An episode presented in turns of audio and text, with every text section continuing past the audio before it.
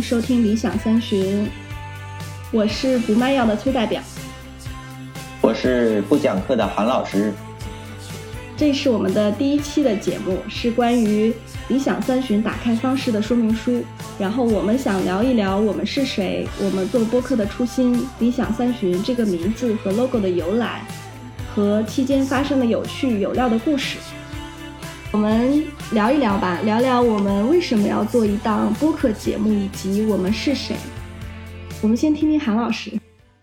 我觉得我们做这个播客呢，就是因为我们的职业使我们都很有表达欲，嗯喜欢将自己心里所想嗯说出来。随着年纪的增长呢，我们可能会发现，将心里的话通通的说出来，也是一件越来越困难的事情。嗯。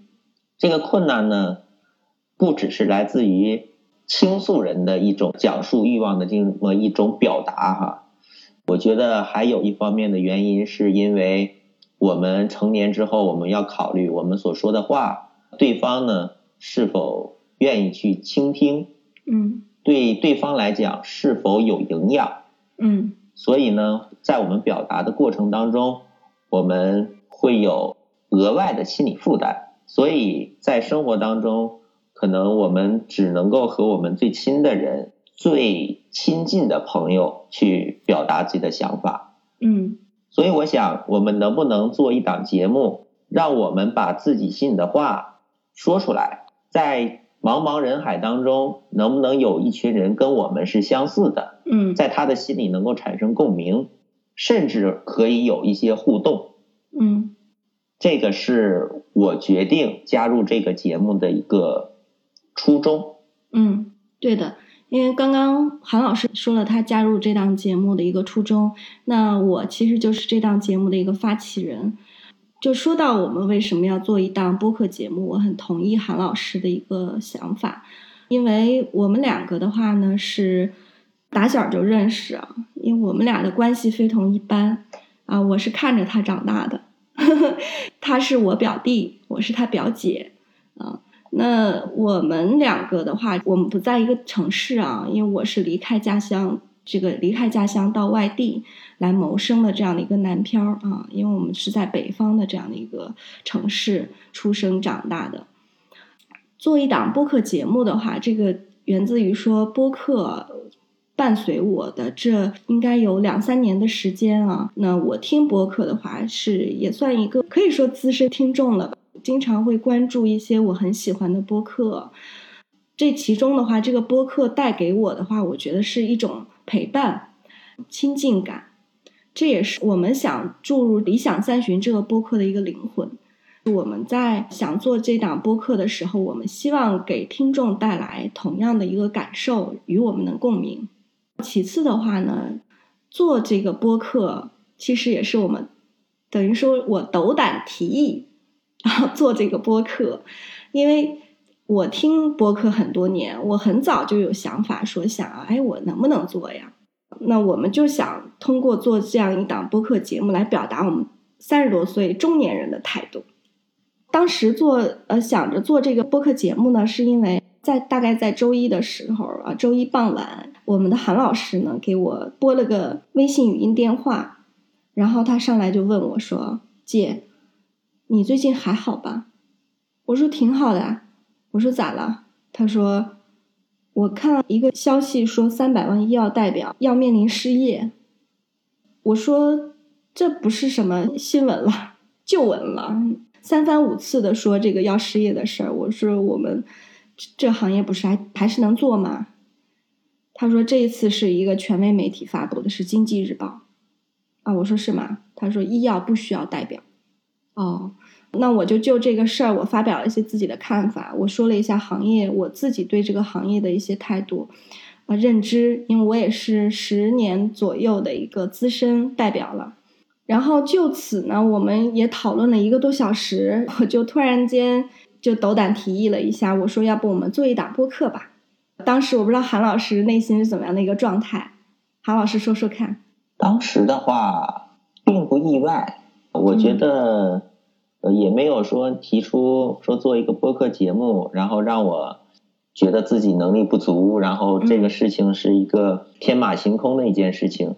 从我们的表达欲望来讲，谈话类的一一档节目是我们能力范围之内的。嗯，至于说我们能做成什么样子，是否受大家欢迎和喜爱，我觉得那是另一回事。嗯，因为可能是在不到三十岁的时候，我们要鼓励大家多多的去尝试，我们不怕失败。年过三旬之后呢，我们这算一次尝试，是吧？嗯，呃，比较大胆的一次尝试吧。嗯，然后还有失败的这种勇气和资本吗？我觉得以我们目前的生活状态来讲是有的。好，从内心的坚强程度来讲，我觉得我们也是能够承受各种反馈的，对吧？嗯，呃，所以做这件事情，我觉得我们内心还是有足够支撑的。好的，好的，你给我吃了个定心丸儿。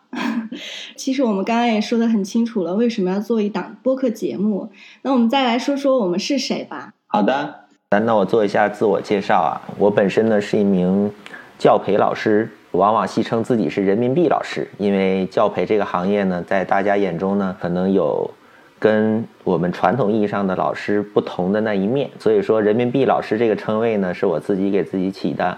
但是呢，我自认为自己不是。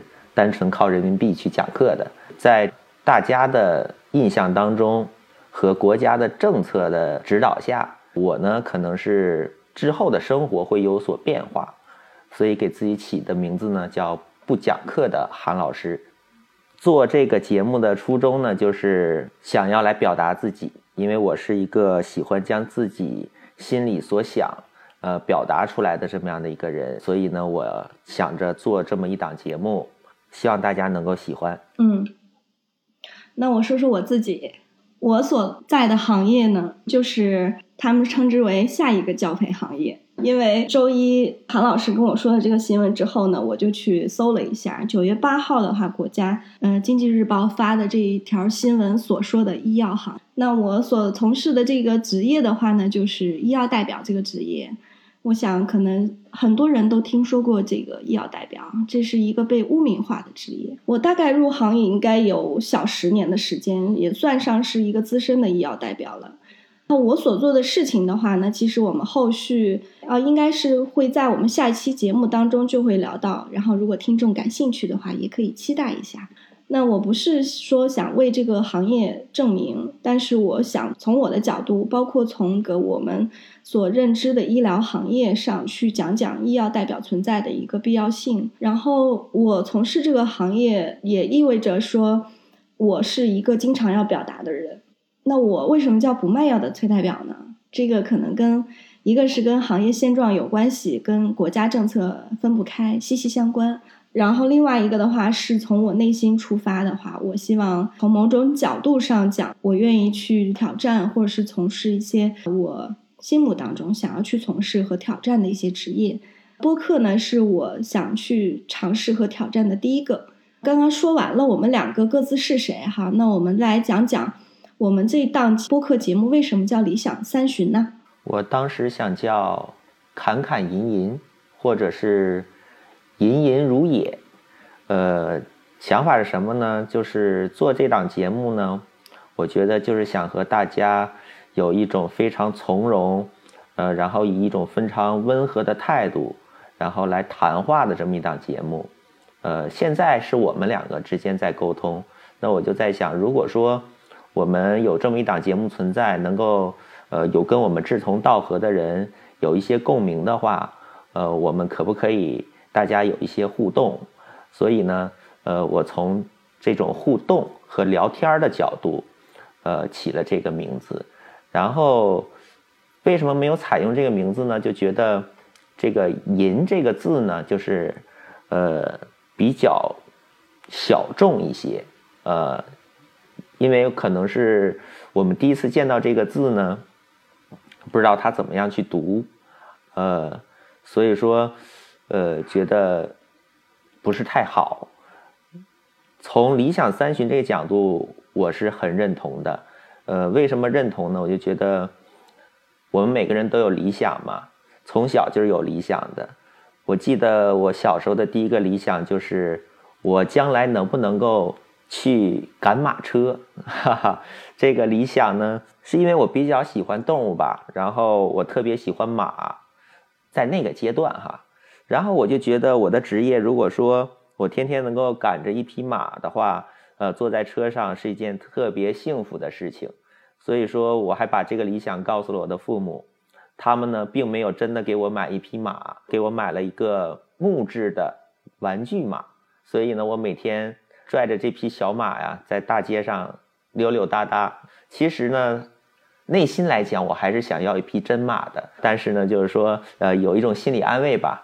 这是我的第一个理想。随着年龄的增长呢。理想就比较远大了，比如说，我想成为马云那样的人，甚至呢，跟马云的想法好像有相似之处，就是说，你的能力已经无限大了，我可以对这个社会，甚至对这个地球做有益的事情，所以我就觉得我非常支持马云的这个蚂蚁森林，他把我的理想实现了。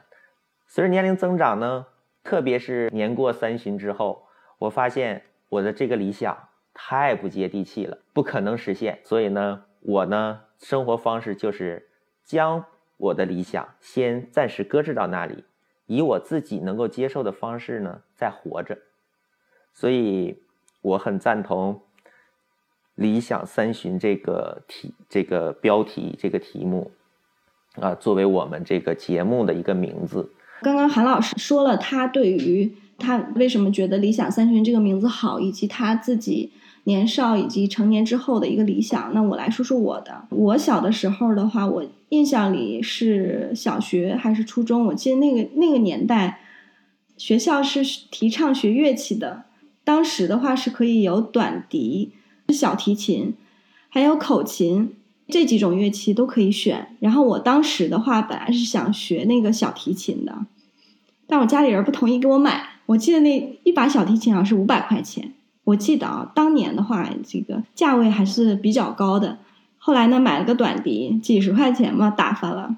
然后那个短笛的话呢，我当时学的可起劲儿了。我对于这个音感啊，我觉得还是比较好的。我上音乐课的话，老师比如说教一个新的歌或者新的谱子，我很快会学会。所以小的时候的一个理想就是，我想当这个音乐家、艺术家，走上艺术道路，成为一个真正的艺术青年。大了以后呢，其实我也自学过乐器啊，就是像自己又自学了那个尤克里里，还能跟着唱。小的时候想当艺术家，长大了以后呢，就是被这个社会踩在脚底下摩擦，然后就发现理想离自己越来越远。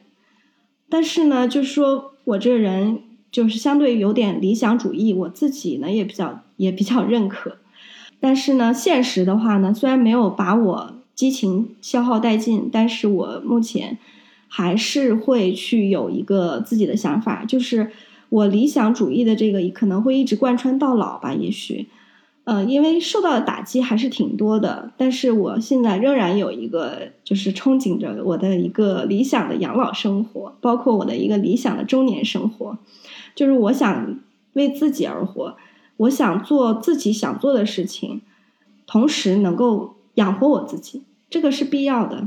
就像刚刚韩老师提到了，我从毕业到现在的话，一直都是在企业里工作。前面基本上七八年的时间都是在外企外企度过的，然后最近的一年左右，然后才是在这个国企里面的。那我的其实外企和国企的这个经验都有了，但一直为这个企业资本主义织网哈。然后我现在想给自己织网。我们可能也会聊到以后的理想生活，包括养老，然后面临的一些现实的问题。这个可能在我们后续的节目当中会提到，今天我就不展开了。这个就是我们叫理想三旬。为什么有理想？我们希望通过理想三旬这档播客，把我们各自的理想安放在这里，也希望能够和跟我们同频的听众。那么有这样的一个共鸣在这里，如果有不同频的听众的话呢，也欢迎你来拍砖。好的，那我说说当时提到叫理想三旬是怎么来的。嗯，一个的话呢是跟韩老师是一样的，就是我们因为我们俩都是人过中年了，我呢是比韩老师虚长几岁啊。理想三旬的话，实际上是通过这个电台，我们希望。能够把我们理想当中的一个生活方式，包括一些对未来的一些畅想，包括年老以后的一些生活，都在节目当中去讨论，然后包括一些热点的问题呀，都是赋予到这个节目当中。理想三旬的话呢，是然后再加上最开始其实想叫酒过三巡，我和韩老师都喝点小酒，喝的不多。用韩老师的话怎么说来着？生活习惯良好，比较惜命，没毛病哈。所以说呢，我们又觉得过三旬的话，是不是还不是理想状态？太文艺了。后来的理想加上去的话，可能会更好。我希望的话是三十多岁的这个年纪，然后能够在这个电台当中去呈现我们理想的一个状态。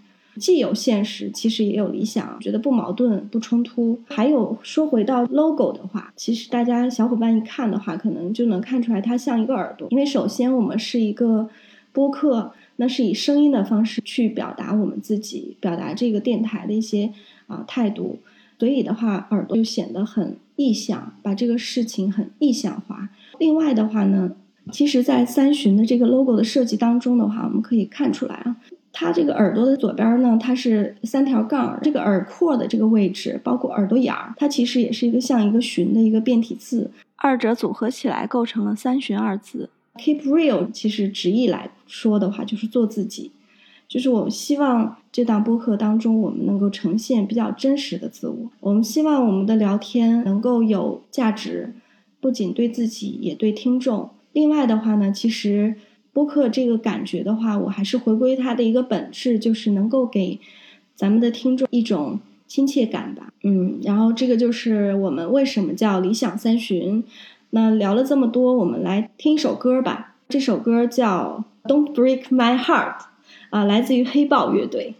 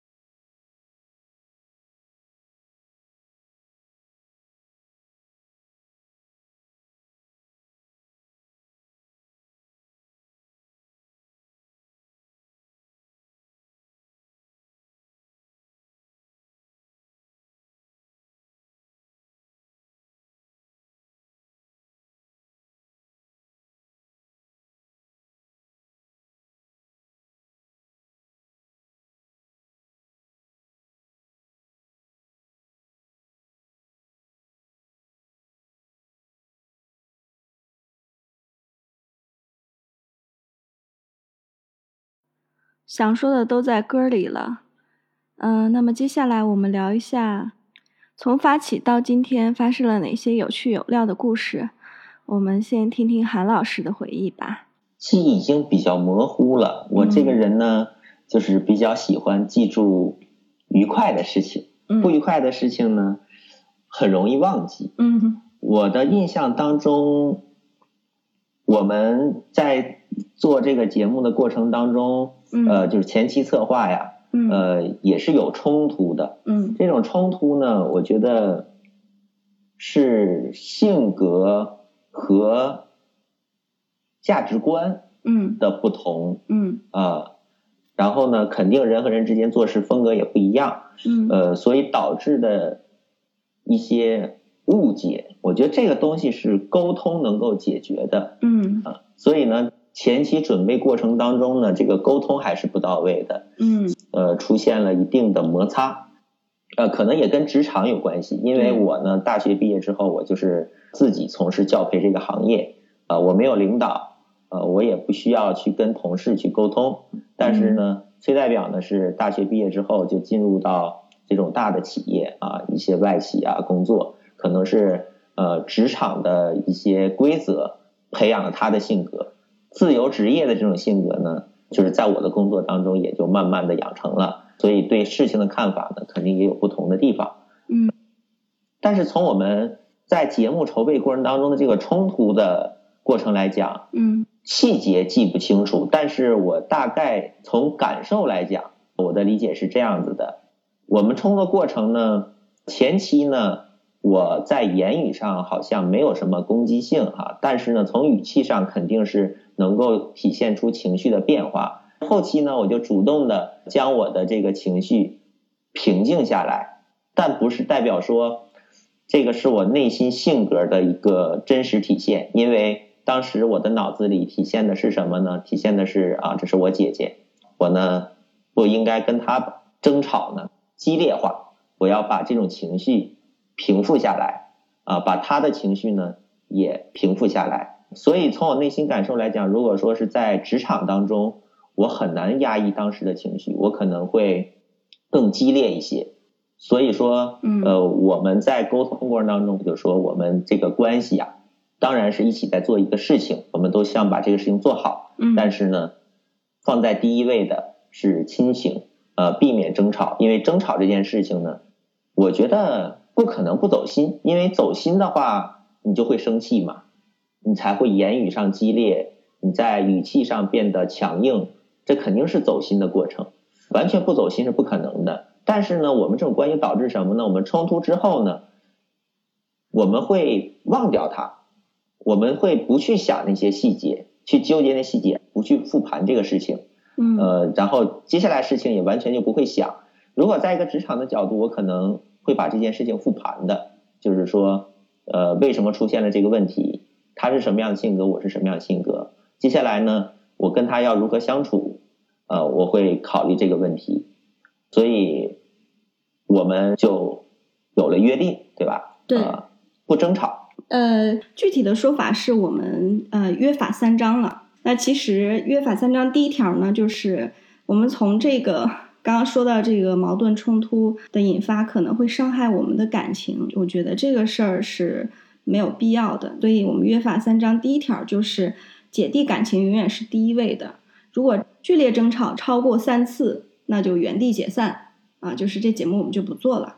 啊，就是在节目筹划到今天开始录制第零期，我们前面的都不算。然后自此之后的话，只要有剧烈争吵超过三次，就原地解散啊。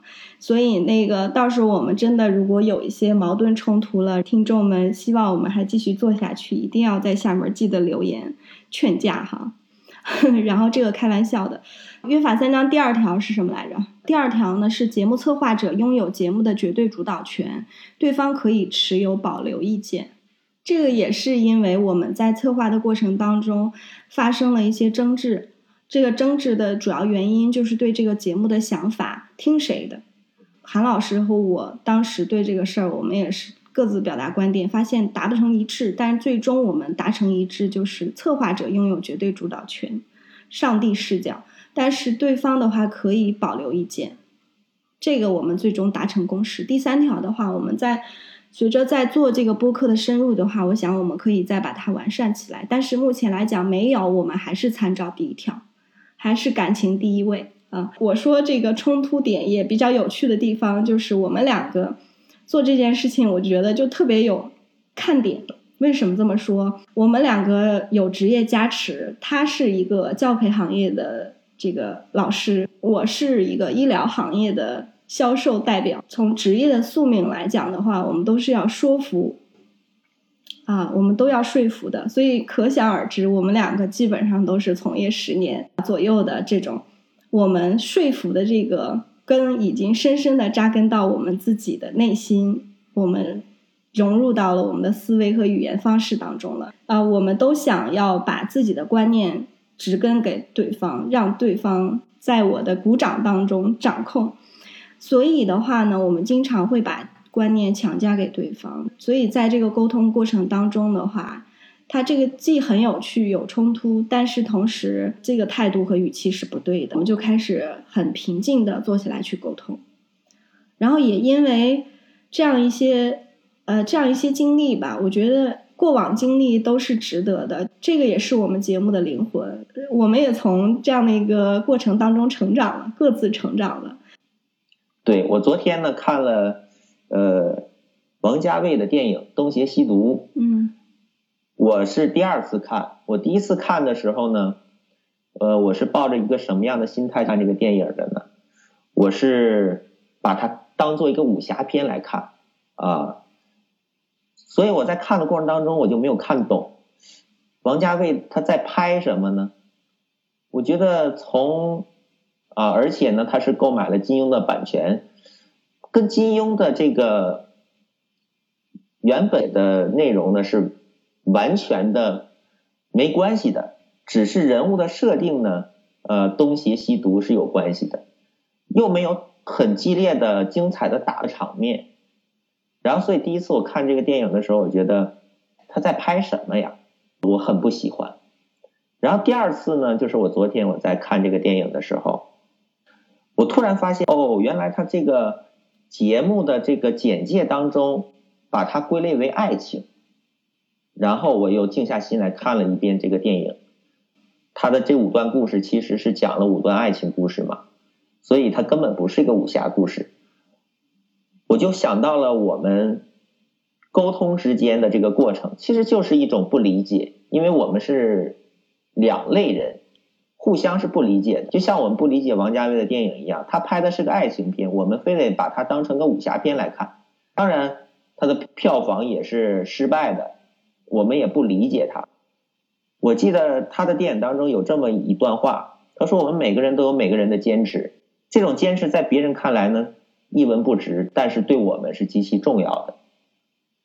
所以说我们在做这个事情的时候，是有我们内心的这种坚持的。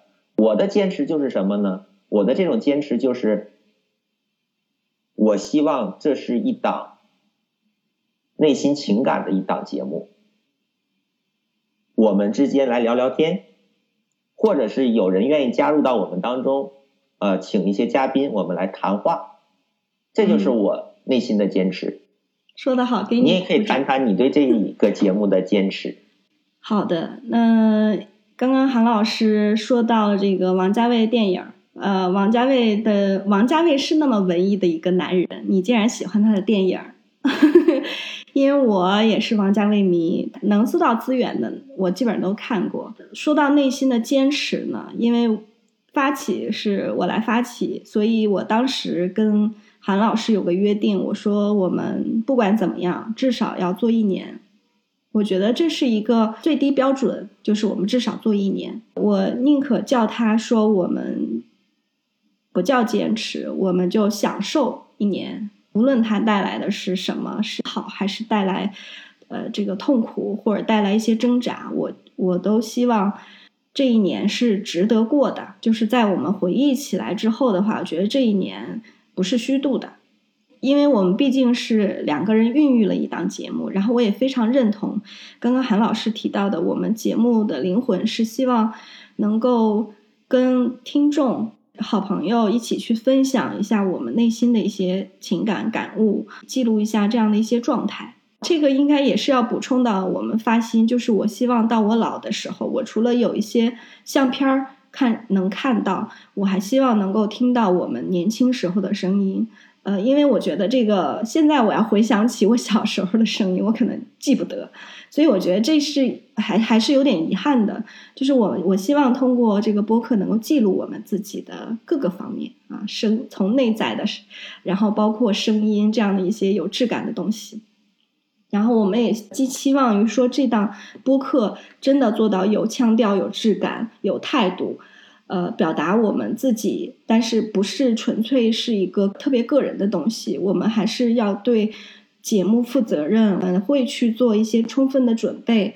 啊，将来的话，去探索一些啊模式，把我们的播客做到 Podcast 的年度精选。我希望我们能做到这样。